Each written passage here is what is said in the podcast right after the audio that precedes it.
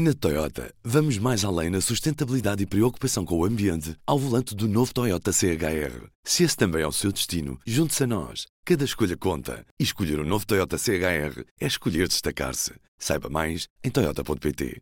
P24. Esta é a edição da tarde de terça-feira, 31 de outubro. Apresentamos a nova gama de veículos híbridos plug-in. Uma tecnologia que veio para mudar o futuro. BMW iPerformance. Puigdemont está na Bélgica e por lá vai ficar. Não pede asilo ao país, mas só regressará à Catalunha mediante garantias do governo de Espanha. Não se declara exilado, mas admite que só se tiver garantias de que terá um tratamento justo, com garantias de um julgamento justo, independente e respeitador da separação de poderes, é que volta. O líder deposto da Generalitat está em Bruxelas para levar o problema ao coração da Europa, diz. Quanto às eleições de 21 de dezembro, é um sim de Puigdemont que diz que quer participar no ato eleitoral desafiando os partidos constitucionalistas a assumir que desde já vão respeitar os resultados caso o Bloco Independentista volte a vencer. O Ministro da Administração Interna pediu que a Inspeção-Geral da Administração Interna realize uma auditoria à Autoridade Nacional da Proteção Civil. Eduardo Cabrito ordenou este procedimento na sequência dos incêndios entre os dias 14 e 16 de outubro para apuramento de eventuais responsabilidades. O PSD vai votar contra o Orçamento do Estado 2018 e não muda de posição. O aviso foi deixado por Pedro Passos Coelho nesta terça-feira, no encerramento das jornadas parlamentares do PSD em Braga. O líder social-democrata, que abandona a presidência do partido em janeiro, sublinhou que este é um orçamento voltado para os equilíbrios políticos que sustentam o governo. Ainda assim, a bancada parlamentar vai apresentar propostas de alteração, mas Passos ainda não revela quais. A votação do Orçamento do Estado para 2018 está marcada para o final de novembro.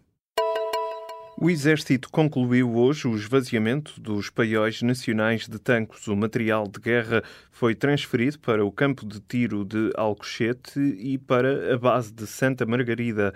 O plano Troia 17 envolveu também a Marinha e a Força Aérea e foram retiradas 1.100 toneladas de material de tanques.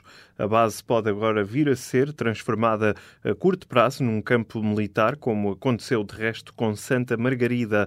A operação foi classificada pelo chefe do Estado-Maior do Exército como delicada e penosa.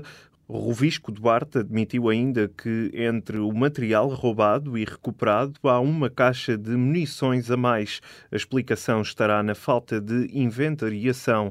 Contudo, o chefe do Estado-Maior do Exército recusou que esta transferência de material possa ser vista como um reconhecimento de que o Exército não consegue gerir a vigilância dos equipamentos. Rui Rio diz que faria igual ou pior do que fez a antiga Ministra das Finanças, Maria Luísa Albuquerque, quando governava o país. A frase caiu como uma bomba durante a intervenção do candidato à liderança do PSD numa sessão com deputados ontem à noite em Braga. Rio respondia a uma pergunta sobre a mudança de rumo do partido, caso seja eleito. O candidato garantiu que não haverá uma mudança de estratégia e deu o exemplo de Maria Luísa Albuquerque. Rio disse que teve divergências com a ex-ministra, mas que no seu lugar seguiria a mesma linha, faria igual ou pior do que a governante. Segundo relatos feitos ao público, esta afirmação gerou polémica entre os deputados que defendem que o PSD deve descolar da imagem de austeridade. Este poderá ser visto como um pescar de olhos de Rio a Maria Luísa Albuquerque, vice-presidente do partido, que ainda não tomou posição pública sobre os candidatos à liderança do PSD. Ainda são poucos os alunos que optam por refeições vegetarianas nas escolas. Apenas três das mais de 190 mil refeições servidas por dia pela Unicef nas escolas foram vegetarianas.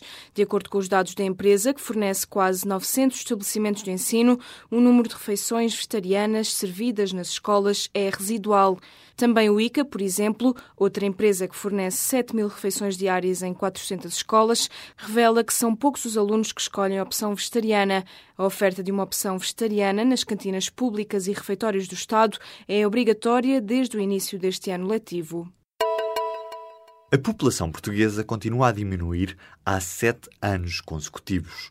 Agora, menos do que antes, porque um ligeiro aumento da natalidade e o decréscimo da imigração tem ajudado, mas mesmo assim estes números não têm sido suficientes para atenuar o efeito do aumento do número de falecimentos.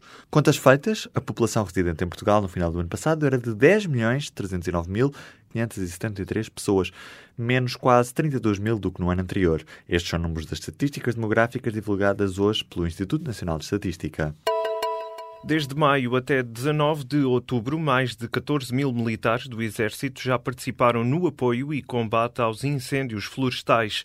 O número foi adiantado ao público pelo porta-voz do ramo das Forças Armadas, Tenente-Coronel Vicente Pereira. As ações de apoio dos militares centraram-se sobretudo nos combates a fogos florestais, apoio logístico e na disponibilização de infraestruturas. Dos 86 teatros de operações onde o Exército esteve empenhado. Os mais representativos foram na Sertã, Góis, Pedrógão Grande e Mação. A população portuguesa está novamente mais vulnerável ao sarampo. A imunidade contra a doença situa-se agora abaixo dos 95%. É nos grupos etários entre os 10 e os 44 anos que a taxa é mais baixa, com particular relevância na faixa dos jovens adultos entre os 20 e os 29 anos. O alerta consta nos resultados do terceiro inquérito serológico nacional que vai ser divulgado hoje em Lisboa. O estudo foi promovido pelo Instituto Dr. Ricardo Jorge e é um trabalho que já não se realizava desde 2001-2002. No ano passado, a Organização Mundial de Saúde declarou que o sarampo estava eliminado em Portugal. O vírus do sarampo não circula no país desde 2003. Uma juíza federal de Washington bloqueou nesta segunda-feira o veto de Donald Trump a militares transgênero. O presidente norte-americano anunciou no final de julho que ia proibir pessoas transgênero de servirem em qualquer especialidade militar dos Estados Unidos. Já em agosto deu entrada a um processo para tentar bloquear esta decisão. Membros das Forças Armadas norte-americanas também acusavam Trump de violar os direitos constitucionais. Agora, a juíza, citada pela agência Reuters, considera que a medida de Trump não se baseou baseou genuinamente nas preocupações relativamente à eficácia militar ou a restrições orçamentais, mas sim na desaprovação em relação às pessoas transgênero no geral. As Forças Armadas dos Estados Unidos foram abertas aos transgênero em junho do ano passado, numa decisão do ex-presidente Barack Obama.